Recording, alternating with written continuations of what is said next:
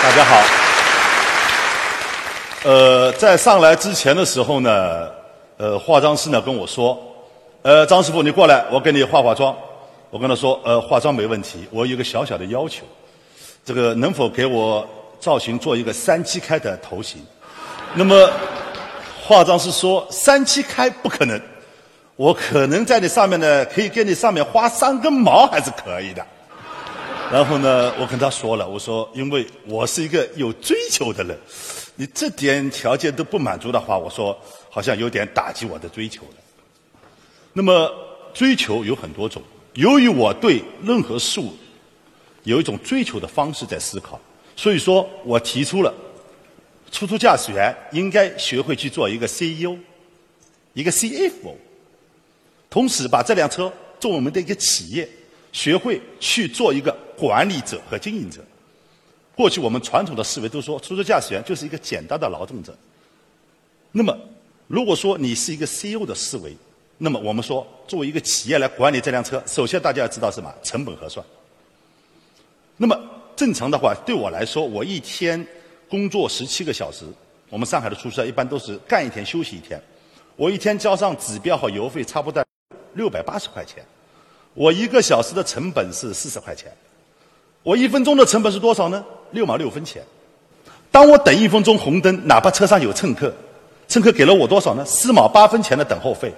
每等一分钟红灯，我的成本要亏损百分之二十七。所以说，很多时候我们的很多乘客就说：“驾驶员，你你你你快一点啊！呃，快呀，这个红灯能不能过过啊？”实际上，你们不要催，驾驶员比你还急。你感觉我付钱了在等，他是亏损，收了你钱还不够付那那成本的费用。所以说，我们一直在说，一个出租车驾驶员，他的经营的最关键的三大要素是什么？一，控制你的空车概率。二，速度创造效益；三，距离创造效益。曾经有一次，我在一档央视一档媒体节目做节目的时候，主持人问我一个问题，他说：“任何行业都有一种叫科学的工作方法，麻烦你张师傅，作为一个出租车驾驶员，你的科学工作方法是什么？”我说四个字：规律和概率。我们的工作。都是用规律来做的。当我们把规律总结到一定的高度，那就是一种科学的方法。但是，任何规律它一定会有风险。当我们学会用概率来控制好了规律当中的风险，OK，你就是 CEO 了，你就能够成功。有一次，呃，早上，星期六，我们大概可能大家都知道，星期六上午呢，一般性在上海，星期六、星期天马路上的生意相对来说比较少。那么我呢，车呢停在长寿路上一个非常知名的小区苏堤村小门口。当时有五辆车，我排在第四辆。哎，过了十分钟以后，五辆车里面只有一辆车走了，谁走？我走的。还有四辆车都没走，我排在第四辆的车反而我先走了。为什么？很多人说，哎，为什么？因为我在停车的时候。作为一个 CEO 的思维，什么懂得用战略来停车？停在第四辆，你用什么战略？你说这这这这瞎搞？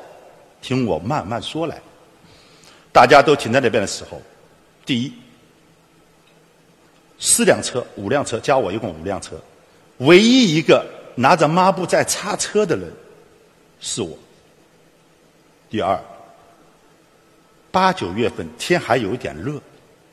唯一一个把车窗都关起来打着空调的是我。第三，天八九月份，很多我们的驾驶员都穿着衬衫，松着纽扣，而唯一一个打着领带穿好衬衫的也是我。所有这三个不同的唯一，这是一种战略，最终造成了呢，我是第一个呃拉到业务跑的人。所以说，很多时候我们一直在说。作为一个服务性行业，我们永远都在思考一个问题：战略你懂了，成本核算你知道了，我们非常的要注重细节。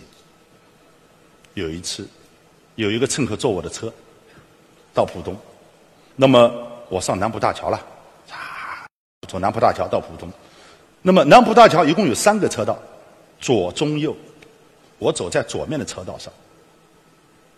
那么当时乘客就问我师傅，他说平时人家都走右面的车道，你为什么走左面的车道？当时路面条件都很好，右面左面都没车。我说你知道吗？走左面的车道和右面的车道有很大的区别。第一，左面的车道比右面的车道距离少了四百米。为什么呢？南浦大桥是两圈半圆形环上去的。那么我走左面的车道，无形当中为你节约了一块钱的车费，蛮好。第二，如果我空车的话，我走左面的车道上，那无形当中是不是为自己也省了四百米的油费了呢？第三，我刚才所说的成本六百八十块钱一天，对我来说，我的维修保养费用都是企业承担，都包括在这里边了。那么走左面的车道，无形当中是不是又为企业节省了这四百米的车辆的维修和保养费用呢？第四，当我走左面的车道，你的作为一个乘客，你坐在车上会感觉到更平稳舒服。为什么？内径小啊，它的离心力会更小啊。当我说完这四点以后呢，乘客看着我，他说：“我也猜到你是谁了，就是给我个电话，给我个名片，下次跑长途我就找你。”我说：“谢谢。”所以说，我们说细节决定成败，但我发觉注重细节的人，往往都是非常注重追求完美的人。实际上，大家从我的发型上就能看出，我对完美追求的那种境界了。都是清爽吧。那么，当很多时候我们都在追求很多的我们说物质的东西的时候，我们的精神状态应该怎么样？我们说，经常有那么句话啊，服务性行业有那么句话：“顾客是上帝。”今天在座的各位，我想问一下，谁见过上帝？请举举手。嚯！谁都不敢举手说见过上帝的。那么，在我的理解当中啊，顾客他好像不是上帝了。大家都谁都没见过上帝。那么，顾客是什么呢？顾客没上我车之前，他是我的战略合作伙伴；而顾客上了我我的车以后呢，我认为他就是我的恋人。我时刻想的是跟我上车的每一位大姨大妈、哥哥小弟谈恋爱。很多人会问张师傅：“你和乘客谈恋爱，谈点什么内容？谈什么？关心、爱护、沟通和交流。”有一次呢，呃，我在常州路上，有一个乘客打我车，他跟我说：“师傅，你进小区门。”我说：“怎么了？”他说：“嗯，我爸摔了一跤，头摔破了。”你帮我去接一下他，然后呢，送送医院。我说没问题啊。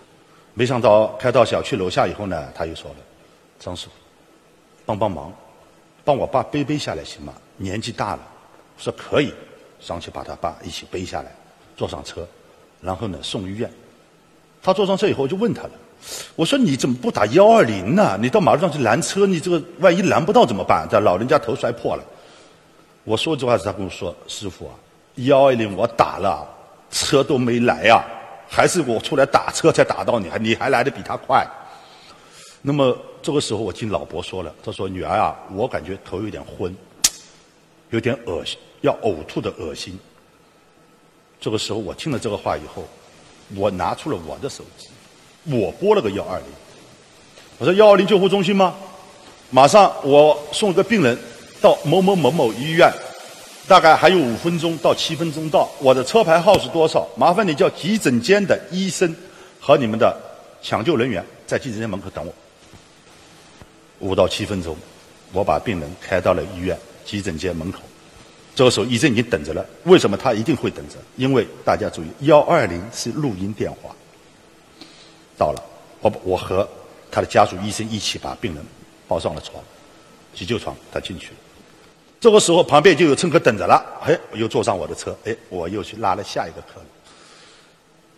可能有很多人在说：“张师傅，你不是一个好驾驶员，你这个是逃避责任，你只想着赶快去拉别的客人赚钱了。人家好的优秀驾驶员呢，背着客人啪一路奔进去干什么？去找医生，去给病人去挂号，这个多少时间？要十五分钟。那么我想再问一句了：我们出租驾驶员，我们最大的优势是什么？在最短的时间里面，把病人交到能够对他有直接帮助、抢救他的医生手里，而我们没办法他办法给他看病。这是一个问题。第二个，很多病人他有呕吐、头昏了，可能是变成什么脑出血了，你能随便背吗？所以说，很多时候我们说好的事情一定要学会用好的方法去做。有时候我们很多人好事没有用好的方法，反而把事情做坏了。所以说，我认为作为一个服务者，你的服务必须要学会量力而行的一种个性化服务。我经常给我们驾驶员里面说那么一句话：，作为一个职业出租驾驶员，一个 CEO，你手里握的不是方向盘，而是乘客的心。很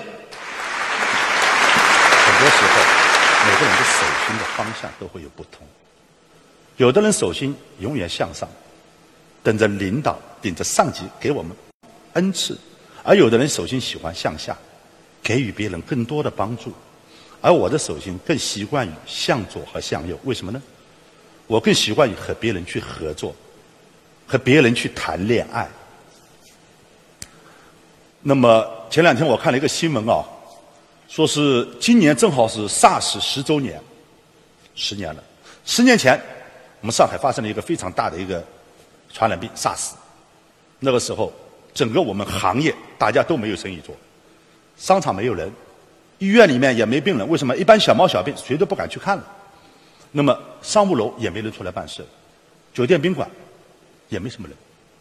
那么政府对我们很关心，每个驾驶员每个月补贴六百块钱。像我们大众出租公司，驾驶员中午晚上经过任何一个分公司吃饭免费。那个时候驾驶员整个收入差不多拦腰一半。只有原来的收入百分之五十，而我呢，我的收入没有减少，还略有增加。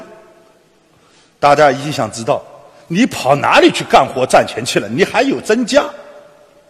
当别人都在宾馆门口排队的时候，我在殡仪馆门口排队。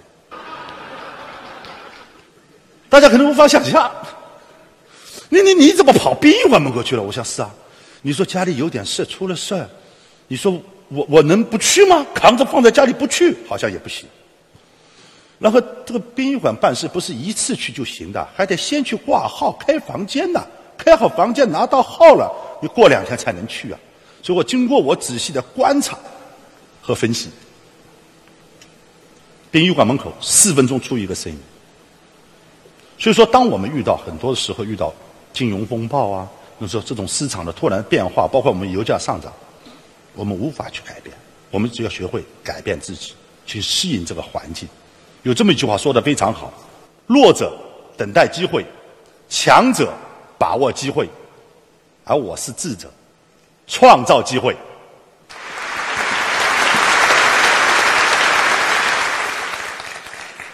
光有这些，我们说够不够？